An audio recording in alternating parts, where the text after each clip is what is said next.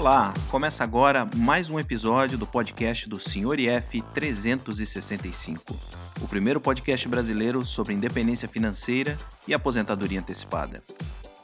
Eu sou o Sr. IF e a cada novo episódio trarei os mais variados temas que ajudarão você na conquista da sua independência financeira e aposentadoria antecipada. E se você também deseja participar, basta escrever para senhorif365@gmail.com ou então enviar a sua mensagem de voz através do link logo abaixo aí na descrição. Fico aguardando o seu contato.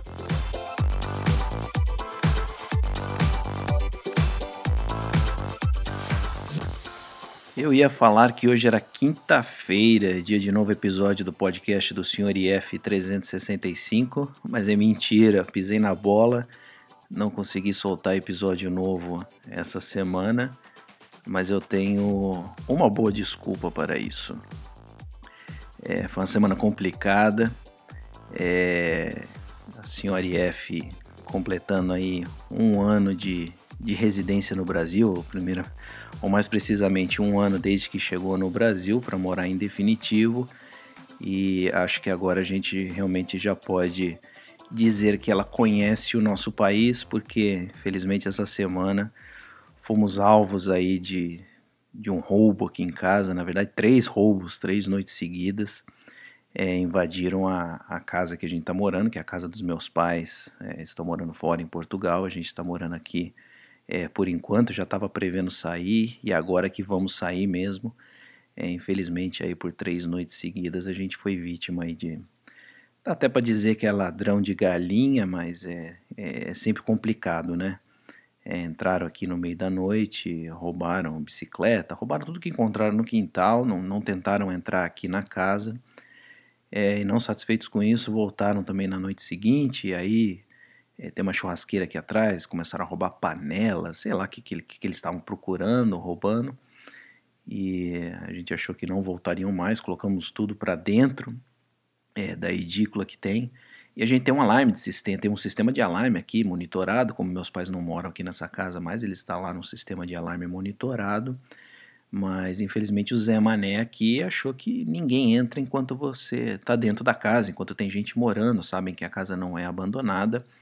É, mas obviamente fui fui amador, né? E esse país não é para amadores. Eu não, não armei o alarme porque a gente estava aqui, então não disparou na primeira noite. Eles chegaram a entrar na edícula atrás de alguma coisa tal, mas não, não tinha alarme ligado.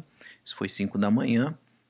Aí no, no dia seguinte já, acho que estavam com preguiça, vieram um pouco mais cedo, uma da manhã, e dessa vez estava com o alarme ligado lá fora, mas eles não chegaram a entrar na edícula, se, se contentaram em roubar só o que estava o que estava à vista.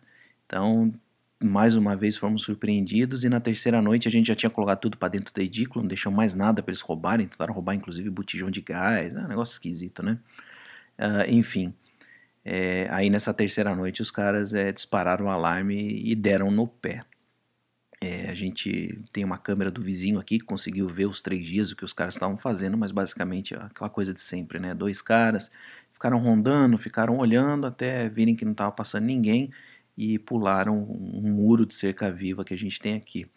Infelizmente eu falando com meus pais há anos já que essa cerca viva não vai segurar ninguém, é, a casa fica muito exposta, mas eles achando que não, não vai acontecer com a gente, isso nunca aconteceu nos 35, 40 anos que eles já moram aqui nessa casa, é, mas infelizmente os tempos vão mudando, né?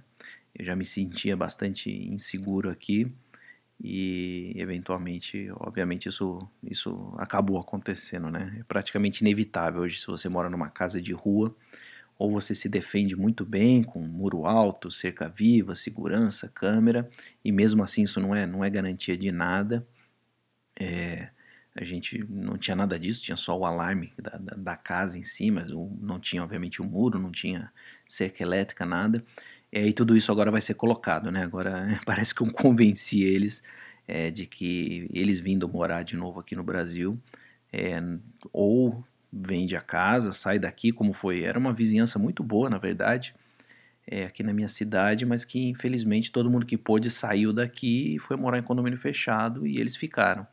Então, se, se for para voltar a morar aqui, infelizmente vai ser é, arrancando a cerca viva, levantando um muro, colocando cerca elétrica e fazendo tudo que for possível.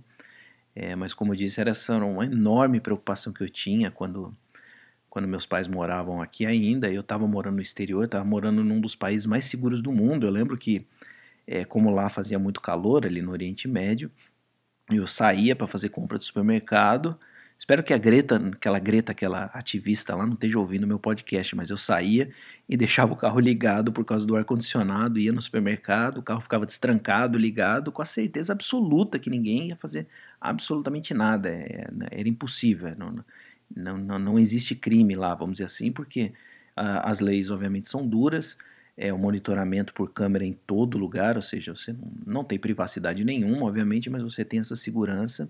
E tá todo mundo lá para trabalhar, né? Não, não, tem, não fica ninguém à toa. É um país onde é, a população local é muito rica, então ninguém vai roubar.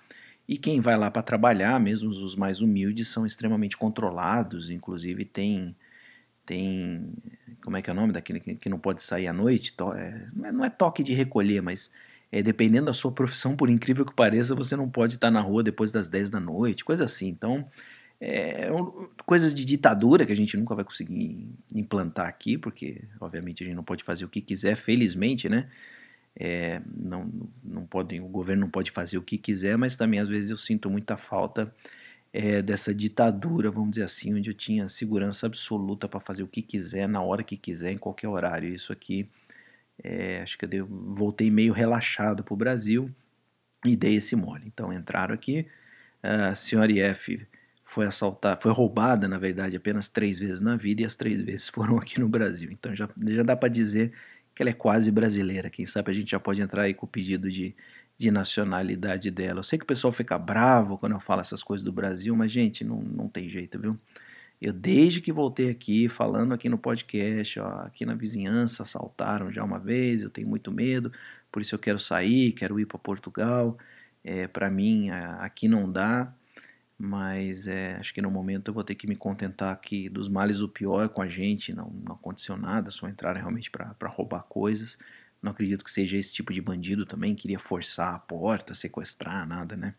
Mas eu, eu realmente tenho, tenho as minhas neuras quanto a isso, é, me sinto bastante, bastante inseguro é, morando pelo menos nessa parte do país. Tem muita gente que fala, ah, vai pro sul, que lá é tranquilo tal, mas ah, eu não sei, gente, eu desanimo, viu? Para mim, Brasil é um, é um todo. Para mim é um, é um expandiria até na América do Sul, infelizmente, até lá em, no Chile. A gente foi roubado em posto de gasolina quando passava a maquininha do cartão, mas é, parece que é, é, a índole aqui, da, infelizmente, da, da América, não sei, da América do Sul mas é, não vai dar para mudar para Portugal agora. Já falei que por conta da pandemia o processo não deu certo, teria que entrar com um novo processo do zero.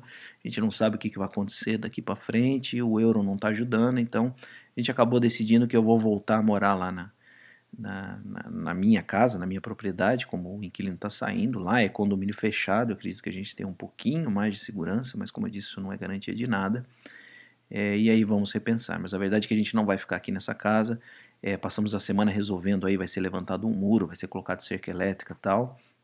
É, por incrível que pareça, a gente teve que alugar um cachorro, eles fazem isso, alugaram um cachorro é, treinado para segurança, então tem, tem um cachorro aqui, e a gente vai ter entrevista daqui a pouco, talvez vocês vão ouvir o cachorro latindo é, no fundo.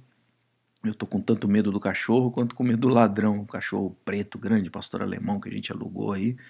É, vai ficar um mês aqui até a gente conseguir levantar o um muro, é, cercar a propriedade, com, com, colocar cerca elétrica tal. Aí depois disso o cachorro vai embora. Mas ah, tá a dica aí, quem quiser. Tem cachorro de aluguel, acredite se quiser. Tem canil, já virou negócio aqui nesse país, né? É, você tentar aumentar a segurança se estiver tendo problema, aluga um cachorro. Eu acho que com um cachorro ninguém, ninguém entraria aqui, principalmente esse. Tem o pavor dele, eu que tenho que cuidar dele, né? Eles trouxeram aqui, apresentaram o cachorro é, e depois foram embora, deixaram aqui.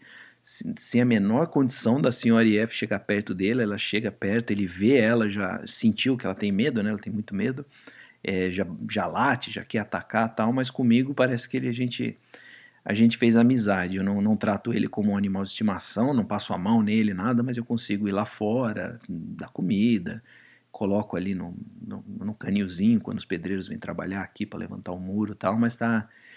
Eu não, não posso mostrar medo para ele, mas eu falo que eu tô, tô assustado, viu? E espero então que, o, que os bandidos aí, se, se pensarem em vir de novo, é, vão estar tá assustados e já sabem que, que tem alarme. Então eu acho que não vai acontecer. Estou batendo na madeira aqui, não deve acontecer de novo, mesmo porque na próxima semana então a gente já está tá de mudança aí para minha casa lá no, no, no, condomínio.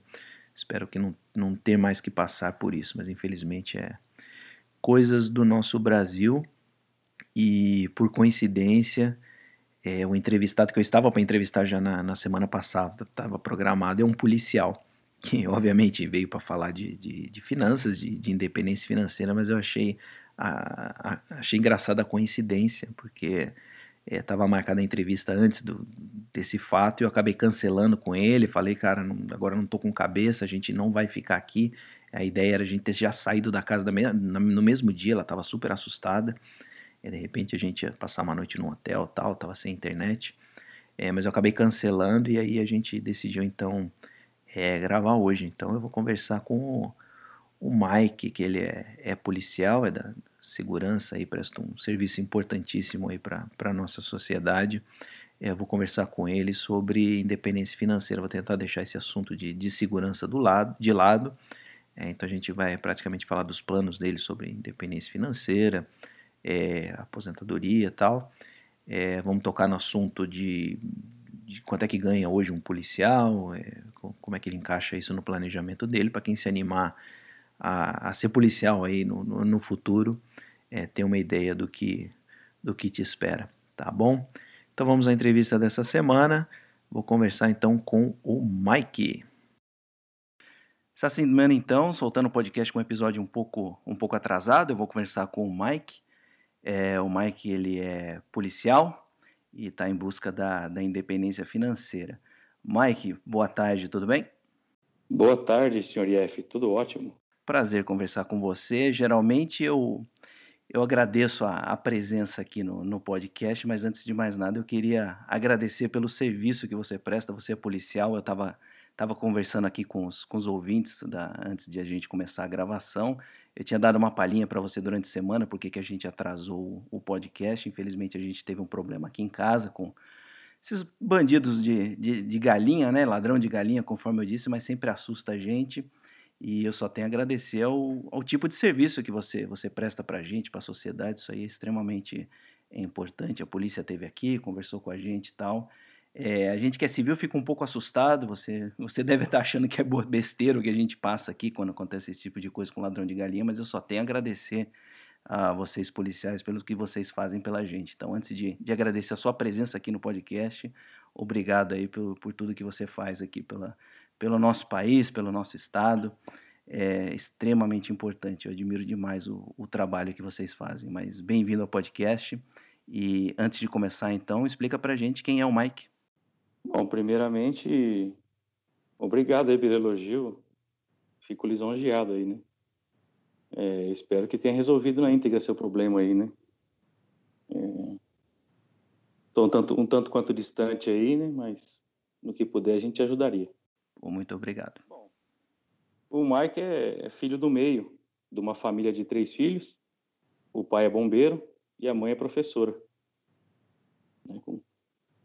Foi criado aí num, um, não com necessidade, né, mas com uma certa dificuldade que ensina a gente a ser um, uma pessoa um pouco mais humilde no, no, no sentido de pensamento, mas é, e consegue viver e, e, e ter bom, bons princípios aí para poder seguir a vida, né? O Mike, então, você falou seu pai era bombeiro. Bombeiro, para quem não sabe, é mais ou menos ali do mesmo ramo da, da, da, segurança pública, vamos dizer assim. Tem muita gente que esquece disso, mas é mais ou menos um, um do mesmo ramo. É, como é que você caiu, então? De, obviamente você não caiu de paraquedas, então, na sua profissão, mas antes da gente falar sobre finanças, é, conta um pouquinho da sua história. O que, que te levou a, a ser policial? Não, meu pai é sargento do bombeiro, né? E, e vendo ele convivendo e vendo ele no, no, no, ambiente de, de trabalho lá tal, a gente acaba criando uma certa afinidade com a profissão, né? E depois acabei ingressando na, na, na, profissão. Só eu dos meus irmãos acabei ingressando. Meus irmãos, os outros todos foram foram seguiram seus rumos lá, mas eu eu segui os passos do meu pai na profissão aí. E o que que te levou então para o caminho das finanças, é, interesse talvez por a independência financeira, quem sabe aí uma aposentadoria antecipada? Quando, quando é que surgiu esse seu interesse é, sobre finanças? Com 16 anos eu comecei a a trabalhar, né? E receber meu salário. E na época lá, já faz algum tempo, né? Na época lá, meu pedi pro meu pai para abrir uma caderneta de poupança no Banespa na época, né? Aí eu comecei a perceber que aquele dinheiro guardado lá, ele rendia alguma coisa. Ele tinha assim um certo um certo rendimento, né?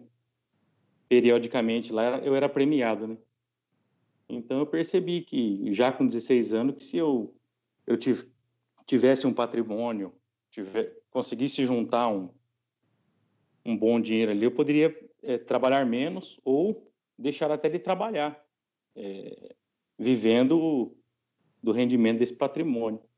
É, então, com 16 anos, você já tinha mais ou menos essa noção é, de que você poderia fazer o dinheiro trabalhar por você, de repente aliviar um pouco ali o, o, o seu orçamento, não teria que trabalhar tanto, mas isso já veio lá de trás, o, os seus pais já tinham, já passavam isso para você, ou foi realmente um, um, estalo que deu, você nasceu com isso? Na minha opinião foi um, um estalo, assim, né, foi um negócio meio que, que é, porque quando a gente abria caderneta de poupança no Banespa lá na época, o Banespa ele dava um, um, um, papelzinho assim, em que o camarada ia acompanhando lá, ele, ele colocava a data, é uma planilhazinha impressa, né? Na época, computador era um negócio tão, tão, tão, tão raro de se ver, né?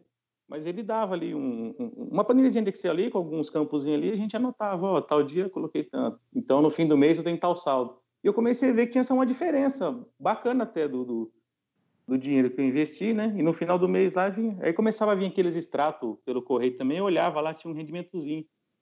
Aí eu percebi, me deu um, um, um estalo de que se, olha, é, eu já não preciso trabalhar tanto para ganhar dinheiro. Ou então eu posso ganhar dinheiro a mais, eu, a, a, além do meu trabalho, né? E me mata uma curiosidade na sua profissão, porque na minha profissão eu não conseguia fazer isso, ou seja, trabalhar menos. De repente eu tenho uma renda passiva que eu não precisaria trabalhar ali o, o dia inteiro, todo dia, eu, eu, não podia reduzir, não tinha como chegar para o meu patrão e falar, oh, posso trabalhar menos, obviamente você me paga menos, mas eu trabalho menos. É, na sua profissão, existe alguma possibilidade disso aí, de você é, ter uma, uma escala de trabalho mais folgada é, por solicitação, o contrato é único para todo mundo, então hoje quem decidir ser policial é, e quiser reduzir a carga de trabalho por conta de, de, conquistar a independência financeira, não existe essa possibilidade. Vai ter, obviamente, todo mundo trabalha igual, a profissão é, é ali para todo mundo. Ou existe essa possibilidade de você, por exemplo, como um médico, é, ter uma certa autonomia sobre, sobre o seu tempo. Tem isso na polícia ou não, não é possível? Não, não é possível porque você é contratado pelo Estado, né? E, e o Estado exige ali uma escala mínima semanal ali. Então, quer dizer, você não, não, não, não tem essa possibilidade de você, ah, vou ficar um, vou trabalhar um pouco menos e porque eu preciso de, de, menos e porque eu acumulei um pouco. Não, isso aí não dá. Infelizmente, o camarada tem que entrar, servir, né? Passar o tempo dele ali e tal. Quando ele adquirir os requisitos para aposentadoria, aí ele passa para inatividade e, e vai viver a vida dele já não mais trabalhando. É, então, infelizmente, é o mesmo caso que o meu. Teria, por exemplo, para independência financeira, teria que meio que ir por tudo ou nada. Não dava para ir dosando, reduzindo, ou então fazendo igual é, o episódio passado, que o, que o cara tira mini aposentadorias. Então, é, infelizmente, você, assim como eu, não tem esse tipo de flexibilidade. Mas qual que é seu objetivo final? Então, você, tá, você procura, é, nesse acúmulo de patrimônio, só uma segurança financeira ou você quer realmente conquistar a independência total financeira para você poder parar, então, por exemplo, a gente estava conversando antes, antes a gente tem quase a mesma idade, você gostaria de parar mais cedo que o normal? Ou ainda uma terceira alternativa que eu vejo muito é o pessoal fazer uma aposentadoria complementar. Então está em busca da independência financeira, mas é, se aposenta de maneira convencional pelo, pelo tempo de serviço, mas vai ter lá uma, uma complementação lá na frente. Qual que é, qual que é seu objetivo? Não, eu, eu vou mais pela terceira via aí, né? Que é aposentar no, no, no pelo Estado e, e, conseguir uma renda complementar com, com os meus investimentos, né? Mas, na verdade, o que, onde eu queria chegar era o seguinte, hoje eh, eu invisto parte do meu salário e reinvisto todo os dividendos lá, tudo que vem, né? Se eu conseguir chegar no futuro é, é, é, e viver dos meus rendimentos e, e, aplicar todo o meu salário, acho que seria um, um, um, e usar meu salário ou para reaplicar ou para o meu luxo seria um negócio mais mais viável, mais viável, né? Nossa, engasguei, tá feio. E hoje é, eu não conheço. Existe alguma aposentadoria para quem está querendo seguir a carreira, então, de policial? Existe alguma aposent, é uma aposentadoria diferenciada? Você consegue se aposentar é, mais cedo do que do que idade normal? É, como é que é a aposentadoria hoje para policial? Quem gostaria de come começar hoje é, vai em busca da independência financeira, pretende fazer igual você, então, é, se aposentar pela corporação. É, qual é a idade mínima hoje para você conseguir, você começando o mais cedo possível, qual é a idade que você se aposentadoria? Bom, quando eu ingressei, a minha expectativa de, de era que aposentasse com 30 anos de efetivo serviço. Né? Então, ingressei com 23 anos e aposentadoria com 53. Como eu tinha um tempo fora, eu trabalhei antes de, de, de entrar na corporação, eu traria os cinco anos fora, de fora para a corporação, e, e aposentaria com 25 anos de serviço. Então, com 48, 49 anos, mais ou menos, né? Mas uh, esse ano mudou as regras, né? Esse ano aí mudaram as regras. Então, quer dizer, quem vai entrar novo agora tem que trabalhar 35 anos, podendo trazer no máximo cinco de fora. Os que já aposentaram, já aposentaram. E agora estamos numa. Quem já está na corporação está sofrendo regra de transição aí, né? Então a minha expectativa era que eu aposentasse daqui 10 anos. Mas a, a mudança de regra aí fez com que eu. Eu agora pague um. O pessoal está chamando de pedágio, né? Então eu, eu permaneço dois anos e meio ou a três anos a mais aí na, na, na no tempo de serviço, né? O que para mim não é problema nenhum, né? permanecer mais dois anos a mais trabalhando, mas na certeza de que vou aposentar e, e vou receber meu salário, tranquilo. Isso aí não tem não tem dificuldade alguma, mesmo porque a mulher também trabalha, né? Então, ah, se eu se eu aposentasse mais cedo e, e como minha mulher faria se ela tem que permanecer trabalhando, ou se eu também não atingir os, os meus objetivos, né? Então, seria um eu ficaria em casa sem fazer nada, a mulher tem que trabalhar e, e, sem poder viajar, sem poder fazer o, o que eu gostaria de fazer quando, quando aposentado, né? Não que eu vá fazer, mas pelo menos a possibilidade de, de ter aí, ah, vou fazer uma viagem de três meses ficar fora. Hoje em dia eu não posso por causa do meu serviço e do serviço da mulher. Mas quando eu aposentar, talvez eu, eu tire a mulher do, do, do, do mercado de trabalho e a gente vai ver a nossa vida, assim como você vive a sua com a, com a senhora IF, né? E você faz uma projeção aí, então, para quando você atingir a aposentadoria normal pra, e essa complementação, você faz uma proje, projeção de quanto você vai ter é, de, de, de, renda. Na verdade, a pergunta é: você, você vai acabar tendo mais renda da sua aposentadoria convencional ou mais renda do, da sua independência financeira? O meu mundo ideal é que eu tivesse um, uma aposentadoria do, do, do, do patrimônio maior do que a aposentadoria do Estado, né? Você pensa em quanto? Você acha que quando você chegar lá na frente, você vai estar com, projetando um patrimônio de quanto? Oh, diante da realidade que eu estou vivendo hoje, acredito eu que uns, uns 2 milhões seria um, um, um, patrimônio razoável. Mas como a gente não sabe o que vai acontecer no futuro, como vai reagir a inflação, como vai reagir as, as coisas aí, né? Mas eu acho que um, um número bacana seria algo em torno de 2 milhões. Eu conseguiria 2 milhões a meio por cento, daí uns uns 4 ou 5 mil reais aí de renda extra, talvez. É, vai, vai, vai, depender de onde você vai colocar, né? Aí vai. Fundo imobiliário daria para tirar aí 0,5, 0,6, mas é, é difícil projetar, né? A gente tá, tem tanta coisa acontecendo hoje, tem tantas variáveis envolvidas que hoje tá difícil fazer qualquer é, projeção. Mas para atingir então esses 2 milhões, você acaba, obviamente, guardando uma grande parte, um grande parte do seu salário.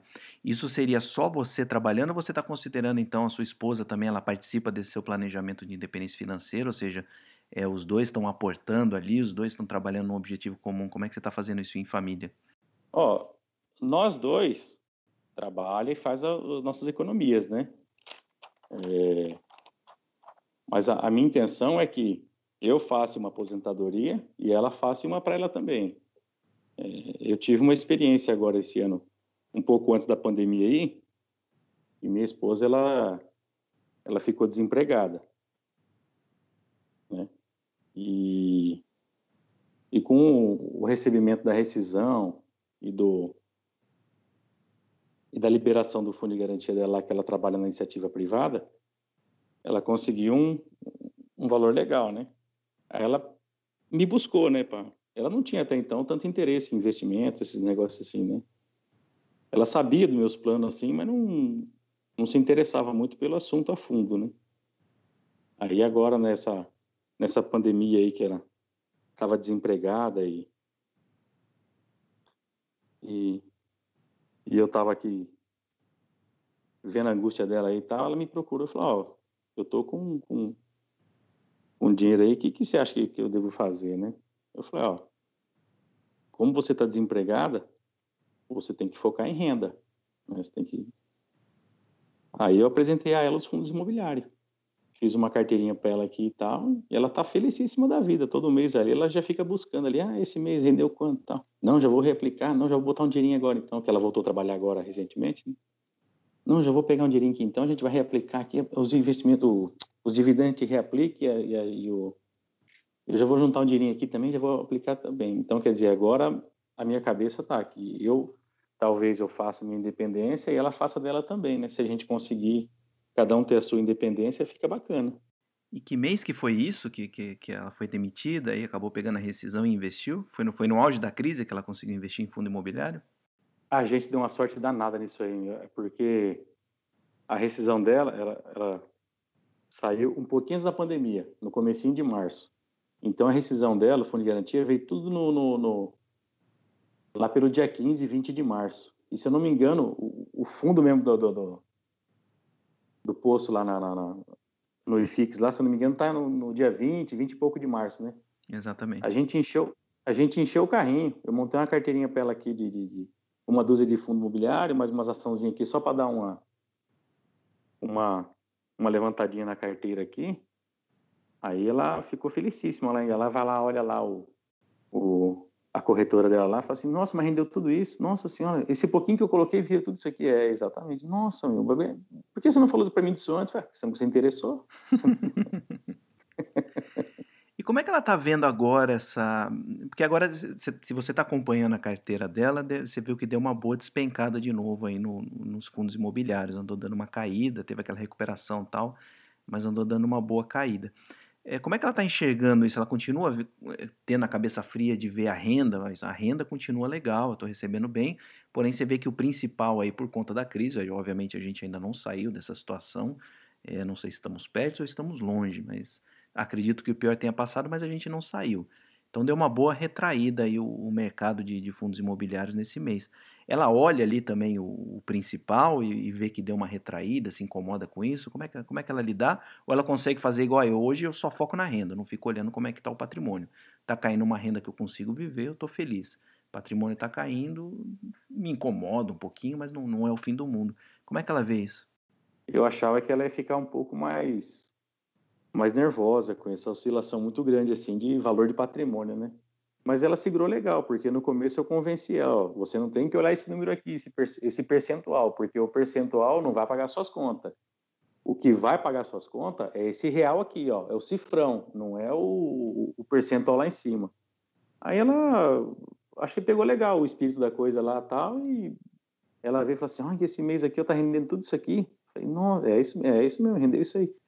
Nossa, meu, como é que faz para reaplicar de novo? Tal? Então, quer dizer, eu, já comecei agora a ensinar ela a fazer as ordens de. Eu, eu que fiz tudo para ela, né? As ordens de, de, de compra tal, corretora tal, né? Aí agora, ela está trabalhando agora de novo, então eu, eu ligo para ela e falo: ó, entra no seu celular, o horário de pregão está no, no serviço, né? Ó, entra no seu celular, vai em tal ativo assim, assim, assado, clica lá, ó, pede tantas para comprar tantas assim, tá? Ela mesmo já está comprando agora, já está já tá, tá empolgadíssima agora, tá? Gostou demais desse desse é, como é que fala desse procedimento aí, né? E só que agora ainda bem que eu convenci ela que o o que vai pagar as contas dela não é o percentual, né? Não é o número que está no percentual, é o número que está perto do cifrão, né? E ela, e ela, e ela entendeu bem o negócio ali e tá, falou assim, não, isso é normal. Quando, então, quando baixa, a gente tem que comprar mais, né? Tem dinheiro para comprar. Exatamente. Ela pegou legal esse espírito aí, tá, tá bacana, tá? É, são duas coisas que, que, que, animam a pessoa a investir em fundo imobiliário. Primeiro é a renda, né? Então, independentemente de estar tá caindo ou não, a cota tal, a pessoa acaba focando na renda e saber que é um negócio, eu não sei que fundos que vocês compraram, mas se você quiser tem a foto do que você comprou, então é uma coisa mais palpável do que simplesmente uma ação de empresa. É, você vê o imóvel ali, né? Você comprou um fundo, é, sei lá, do, do, hospital da, da criança lá, e você tem a foto do hospital, ou seja, aquilo é uma coisa mais palpável, principalmente para quem para quem está começando. Foi, foi um começo bem legal para ela, então, pelo pelo que você falou. É, especificamente tratando da carteira dela lá, eu pensei no seguinte: ela já tinha um dinheirinho guardado lá quando ela vinha trabalhando, né? Então ela tinha lá, falou, oh, não mexe esse dinheiro que você tem guardado, não, deixa o dinheiro quieto aí. E o dinheiro que veio da rescisão ali, um, um valor até, até razoável ali, né? Eu falei, vamos, vamos investir isso aqui então. Aí, no caso dela, eu pensei assim, é, como ela precisa de renda, então 90% da renda variável dela, da carteira, é fundo imobiliário. Aí selecionei lá 12 fundos imobiliários seguindo aquela lógica do multi, multi, multi, né? Multi, multi imóveis, multi inquilino e multi regiões, né? Pra ficar bem diversificado, né? Aí 5% eu coloquei em empresas, as empresas mais aí da bolsa, assim, que eu sei que não, não vou ter tanta dor de cabeça, e 5%, completando aí os outros, os 10% do, do, fora do fundo imobiliário, 5% eu coloquei numa ETF baseada de inflação. Não sei se todo mundo conhece aí o IMAB, IMAB 11. Então, quer dizer, a carteirinha dela tá bem legalzinha, tá bem... Mas ela tem lá um percentualzinho lá no Tesouro Direto que ela vinha carregando já desde de, já uns dois, três anos atrás aí, que eu acabei fazendo para ela. E tem um, uma LCzinha lá, uma L, é, LCI, tem uma LCzinha lá que, que ela vem carregando lá também, lá já de, de algum tempo lá também, que eu fui colocando para ela, né? E você, Mike, investe no que com esse, com esse objetivo aí de, de se aposentar? Complementado, mais 2 milhões investidos, gerando renda. No que, que você, você investe? Bom, vamos lá. Antigamente, eu tenho bastante contato, assim, com... Gosto muito do assunto, né, de, de investimento bancário e tal, esses negócios assim, né? Então, quando eu entrei na, na, na corporação lá em 2005, 15 anos atrás, é, eu tomei conhecimento que tinha uma cooperativa de crédito que fa favorecia a gente lá, que, que ela dava um, um, um, rendimento lá expressivo até, né? Coisa de, de 120% do, do CDI lá na época, né? E eu comecei a guardar dinheiro nesse nesse RDC que falava lá na época, lá, né? É o RDC do, da cooperativa lá. Então eu, eu fui colocando dinheiro nesse negócio aí, sem nem saber o que o que eu faria de fato com o dinheiro, né? O que como eu, eu usaria esse dinheiro aí, né? eu não tinha muita muita muita ideia o que eu podia fazer, né? Mas antes de, de, de ingressar na corporação e ter contato com essa cooperativa, eu já vim investindo já numas algumas coisas fora da poupança, né? Ah, CDBzinho de banco, um, um fundozinho de ação ali e tal, um negócio mais, não muito elaborado, né? Naquela época ela assustava falar ações, né? Porque é, tudo cobrava corretagem, tudo era mais difícil, tudo era era, as coisas era presencial, né? Você tinha que ir no banco lá pedir para investir, você tinha que não era igual hoje, você pega um celular, bota uma senha lá e, e faz tudo na palma da mão, né? Naquela época era tudo mais difícil, não tinha internet, não tinha nada. Né? Aí eu, eu tomei conhecimento desse, dessa cooperativa e comecei a investir nessa cooperativa, né? E vim investindo. Aí quando chegou em, em, em 2012, a, a, a, presidente da época lá, ela mexeu na poupança, né? Ela simplesmente numa canetada dela da equipe dela lá, ela falou que agora a poupança não paga mais meio por cento. E eu tinha um, um, um, dinheiro em poupança e também tinha um dinheiro no, no, nessa cooperativa aí. Aí eu fiquei um tanto quanto assustado, né? E falei, meu, se o pessoal já mexeu na poupança, ah, acho que eu... vamos fazer o que o Color fez aí, né? Aí eu, eu fui atrás de, de, de investimentos assim que, que saísse do banco, né? Então eu saquei todo o dinheiro que eu tinha lá, na época eu acumulei 200 mil, e comprei um apartamento à vista. A mulher viu o apartamento, falou: Não, morar aqui é muito pequeno para nós, tem dois filhos, tá? não dá para a gente morar aqui não. Eu falei: ah, Então vamos comprar mesmo assim, pelo menos a gente bota de aluguel, né? A gente recebe uma, uma renda desse apartamento aí pelo menos e segura o valor dele, né? Porque deixar dinheiro no banco lá, o, as coisas aí não tá muito muito seguro no banco, não. Pode ser que a gente fique o dia travado aí, né? A gente acabou comprando esse apartamento aí, né? E, e ficou alugado um tempo lá, né? O que foi bom ter comprado esse apartamento, no fim das contas, foi bom, porque depois de algum tempo a gente comprou outro apartamento para a gente morar, esse sim para a gente morar, tal, né? Num tamanho razoável, um pouco mais de conforto para oferecer para os filhos lá, tal, né? E, só que a gente não tinha todo o dinheiro na época. Só que o apartamento tinha alugado lá e ele ajudava a gente a pagar o financiamento. Aí quando o apartamento vagou lá, o inquilino saiu, a gente vendeu o apartamento e utilizou o dinheiro para quitar esse apartamento, o, o, que a gente mora agora, né? O que foi foi uma boa foi uma boa aquisição na época, então se mostrou uma boa aquisição, né? Financeiramente não se mostrou muito bom não, porque os aluguéis lá não não rendia tanto assim, né? Não, mas o patrimônio seguro nele lá ajudou a gente bastante depois no futuro.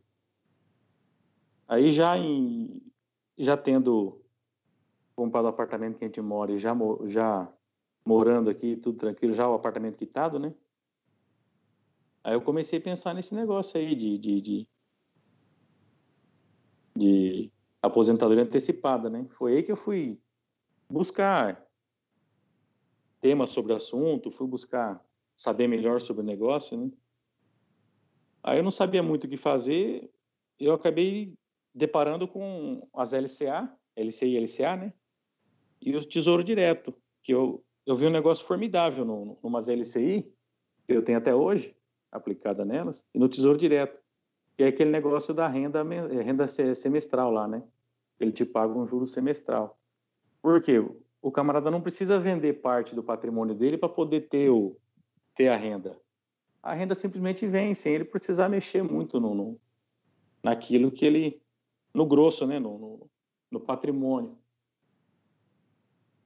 É, porque eu já vi casos lá na cidade onde eu morava, lá, onde eu fui criado lá, de, de herdeiros de, de fazenda lá, e hoje em dia eles estão tendo que vender parte da fazenda para poder pagar o ITR, porque eles não, eles não geram renda com a fazenda, eles não são fazendeiros. Os fazendeiros eram os pais, os avós dele. Mas eles têm profissão civil, profissão normal, né? Já, já fora da fazenda, né? E, e, coitado, agora eles estão nesse problema aí, que eles têm um, um baita patrimônio, mas não gera renda nenhuma e de tempos em tempos eles têm que lotear parte da fazenda, vender parte do, do, do, do patrimônio ali para poder pagar o imposto, porque não se sustenta o, o, o tudo que eles têm, né? É, eles são ricos, mas pobres, né? Rico mais pobre, né? Boa definição. É. E você, então, a sua carteira hoje como é que é? Ela, você tem assim, os imóveis e tal? Aí, como, como eu vim muito tempo é, um pouco estudando sobre ações assim, mas sem investir, né? Eu fiquei afastado da olhando de fora, mas a, mas vendo estava acontecendo, né? Que foi esse período aí de 2017, 18 assim, né? Então, como eu, eu vinha muito em renda fixa, né? LCI e Tesouro Direto, né? Vim colocando muito nisso aí. Aí, 2019, eu comecei a efetivamente entrar no mundo de ações, né? Porque até então, eu não sabia que, que as ações e o fundo imobiliário é, pagava dividendo. Eu achava que o camarada, ele na bolsa, ele ia lá, colocava um dinheiro e, e, e e tirava o dinheiro quando valorizasse. Ele tinha que ficar fazendo, comprando, é, compra e venda. Isso para mim, eu não via tanta. Eu não tinha tempo, né? Não tenho. Eu, eu trabalho fora, né? Não tenho tempo de ficar olhando mercado gráfico, quem subiu, quem, quem baixou, se preocupando com essas coisas. Eu tenho meu trabalho para executar, né? Aí eu, eu, eu, soube que algumas ações ela, elas pagam dividendos, que os fundos imobiliários eles pagam rendimento mensal. Aí me interessou. Então eu comecei a, a entrar nesse mundo aí e tal, e comecei a, a, a, comprar um pouco mais de ações, né? Então hoje, hoje eu, eu, eu, eu tô investindo, segurando os meus investimentos de renda fixa, né? Estou mantendo ali os que eu já tinha, né? E estou comprando só ação em fundo imobiliário, só ação em fundo imobiliário, hoje em dia, né? até o, o, patrimônio que eu tenho em ação imobiliária alcançar a renda fixa. Quando tiver os dois empatados ali, aí eu vejo que, que. Mas eu acho que eu vou continuar só com ações, porque renda fixa basicamente é uma agiotagem, né? Você é remunerado em razão do, do, do, dinheiro que você que você coloca lá, né? E se você quiser ter o, o seu rendimento, você tem que você tem que sacar o dinheiro efetivamente, né? E, e os fundos imobiliários ações é, dão essa possibilidade de você periodicamente estar podendo usufruir do dinheiro. Né? É, o pessoal, é, eu já recebi várias vezes críticas sobre isso, que eu, eu separo muito a renda, é o que eu recebo de renda do, do que o, do que cresce, do que valoriza o ativo, né? Quando na verdade é a mesma coisa, é dinheiro, né? O ativo está crescendo, a renda está crescendo, ou seja, está recebendo renda, está crescendo também. Então, é, eu, eu, mas eu, eu sempre separei muito o que entra de renda, tanto é que eu vivo só da renda, eu não considero é, nenhum crescimento patrimonial, eu só considero o que entrou de renda. Entrou menos renda, eu vou viver de maneira mais modesta. Entrou mais renda, eu consigo ali é, soltar um pouco o, o cinto, vamos dizer assim. É, mas me agrada muito essa, esse negócio de viver de renda, só da renda mesmo, não considerar o como você faz, né? não considerar é, sacanada do principal, porque é mais ou menos um, um fator limitante, né? Você está se limitando ali a pelo menos, se tudo der errado, pelo menos o principal continua ali, vamos dizer assim, né? Você, você evita evita o que você falou, né? Colocar em alguma coisa que você não consegue sacar, por exemplo, aí você é rico, mas é pobre, como você disse, você não tem acesso a esse dinheiro. Então essa parte da renda também, do jeito que você você explicou para a gente, me, me atrai bastante e, eu acho interessante quem, quem adota essa estratégia, mesmo acontecendo alguns questionamentos aí. Muita gente me critica, fala, não, para de separar as duas coisas, porque dinheiro é dinheiro, não precisa ficar separando, mas dá um certo conforto e eu sinto que você tem esse conforto também de de estar tá vivendo só da renda, né? Você dá bastante ênfase à renda. Sim, sim. É, a renda é, é, o que vai pagar suas contas no fim, da, no fim do mês, né? Porque o que paga a sua conta são os reais que você coloca no bolso, né? Não é o percentual que piscou na tela lá que você valorizou seu patrimônio. Né? Exatamente. Ô Mike, você investe fora do país? Você, ou se não investe ainda, está pensando? Você está de olho lá fora? Como é que, como é, que é isso para você? Não, não, não invisto fora. Não tenho interesse em investir fora. Não acho que, que investir fora para mim seja de, de, no momento da minha vida não seja de, de grande valia, porque eu vivo aqui, trabalho aqui, pretendo passar o resto da minha vida aqui no Brasil, acho que esse negócio de investir fora é para quem mora fora, para quem vive fora, para quem vai viver lá onde. Exatamente por causa desse negócio aí de renda, né? E a crise, então, já que você falou, não, não investe fora. Então, a crise aqui, por exemplo, pegou você em cheio, apesar de você não estar tá convertendo para dólar e tal, a gente sente que, que a crise realmente aqui no Brasil é, foi feia. É, como é que você passou por isso? Obviamente, você, você acabou de falar para a gente que deu sorte aí do, do lado da sua esposa, né? Ela recebeu aí o, é, aquele dinheiro, você investiu às vésperas ou então no dia que foi o, o fundo do poço aqui, pelo menos para os fundos imobiliários. É, na sua carteira, como é que foi essa crise? Como é que você atravessou essa crise? É, como é que você encarou a queda patrimonial, obviamente, vendo, vendo tudo cair? Como é que foi para você essa, essa crise que a gente passou e está passando? Olha, o rasante foi grande, hein? o rasante foi grande, mas já tá, já tô positivo de novo.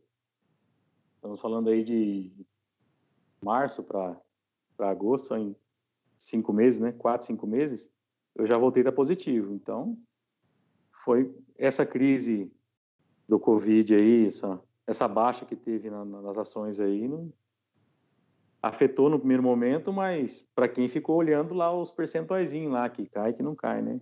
Mas para mim, que estou mais interessado na renda do que na, na, na no, no percentual, não afetou tanto, porque os imobiliários, só os que pararam de pagar assim, foi o de shopping, né? O, e os, os de logística, os, os FOF, os, os outros lá, continuou pagando normal, né? Diminuiu um pouco, mas continuaram pagando, né? É, mudou alguma coisa na sua estratégia por conta da, da crise? Você, você, percebeu alguma coisa que falou, oh, isso aí não, não tá me agradando, eu vou para a próxima crise, porque a gente sabe que essa aí não vai ser a última, infelizmente.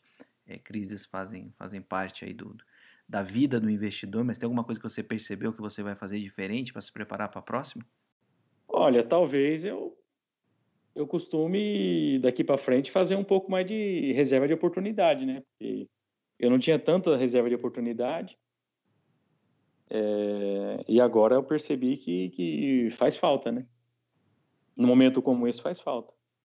E quase para encerrar aqui, conta para gente, é, você economiza quanto do seu salário? Quanto é que você. A pergunta é quanto você sacrifica hoje pela sua aposentadoria lá no futuro? Que, que, que parcela você tira do seu, do seu salário para fazer aportes todo mês? Então, assim como os pilotos de avião, assim como os, os médicos, eles têm um, um, um, uma renda bacana porque eles trabalham bastante, né? E a gente que é da, da, da, área de segurança, a gente tem possibilidade de trabalhar bastante também, né? Então a gente consegue é, ter uma renda extra, às vezes até igualar a renda do, do, do, do salário, porque está trabalhando em, em, renda extra, né? Então eu estabeleci para mim, quando eu comecei a, a, a trabalhar é, de forma extraordinária, é, eu falei assim: bom, se o meu salário paga todas as minhas contas, o que eu ganhar de, de, de renda extra será todo poupado. É por isso que é por isso que eu consegui comprar um apartamento à vista, é por isso que eu consegui algumas coisas na minha vida até hoje, né? Então, eu levo isso até hoje. Então, tudo que, que, eu ganho de, de renda extra é poupado. E parte do meu salário, eu também poupo. Então, mais ou menos, só para a gente ter uma ideia, quanto é que você está conseguindo fazer de, de aporte mensal aí para chegar nesses, nesses 2 milhões lá no futuro? Olha, o meu salário, Pode falar números? Pode, deve, se, se tiver confortável, quanto é que. Para quem quiser. Eu gosto muito de falar desses números para dar uma ideia, para de repente alguém tá pensando, pô, eu queria muito ser policial, mas de repente é, não é tão bem remunerado assim, eu não vou conseguir conquistar a independência financeira. Para quem está pensando nisso, né? O que, que um, um jovem que está aspirando a ser policial pode esperar? É o que seus ouvintes gostam, né? Eles adoram número, não sei porquê, né? É, é um podcast sobre finanças, por que será que o pessoal gosta de número, né? Vamos lá. É, o meu salário hoje, já com, com, com 15 anos na corporação, o líquido é em torno de R$ 4.300. O bruto 5 mil e pouco, né? Mas tem os descontos aí, previdência, imposto de renda, entre outras coisas aí, que cai para uns 4.300. Na época em que eu até comprei o apartamento, o, o que eu fazia de renda extra era mais do que meu salário da época. Porém, depois que eu comprei o, o, o, apartamento que eu moro aqui e tal, eu botei o pé no freio com essa renda extra. Então, hoje eu faço, eu dedico mais tempo à minha família, mais tempo a, a estar em casa, mais tempo a, a cuidar da, dos meus filhos. Então, eu tenho um pouco menos de renda extra. Então, em torno de R$ 1.500 de renda extra. Do que eu ganho, em torno de R$ 1.500 eu pago as contas da casa. Condomínio, água, luz, celular, internet, IPTU e outras coisas, né?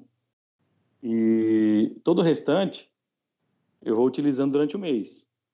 O que sobra desse restante aí do, do salário, R$ 2.700 mais ou menos, é, no mês seguinte eu aplico tudo.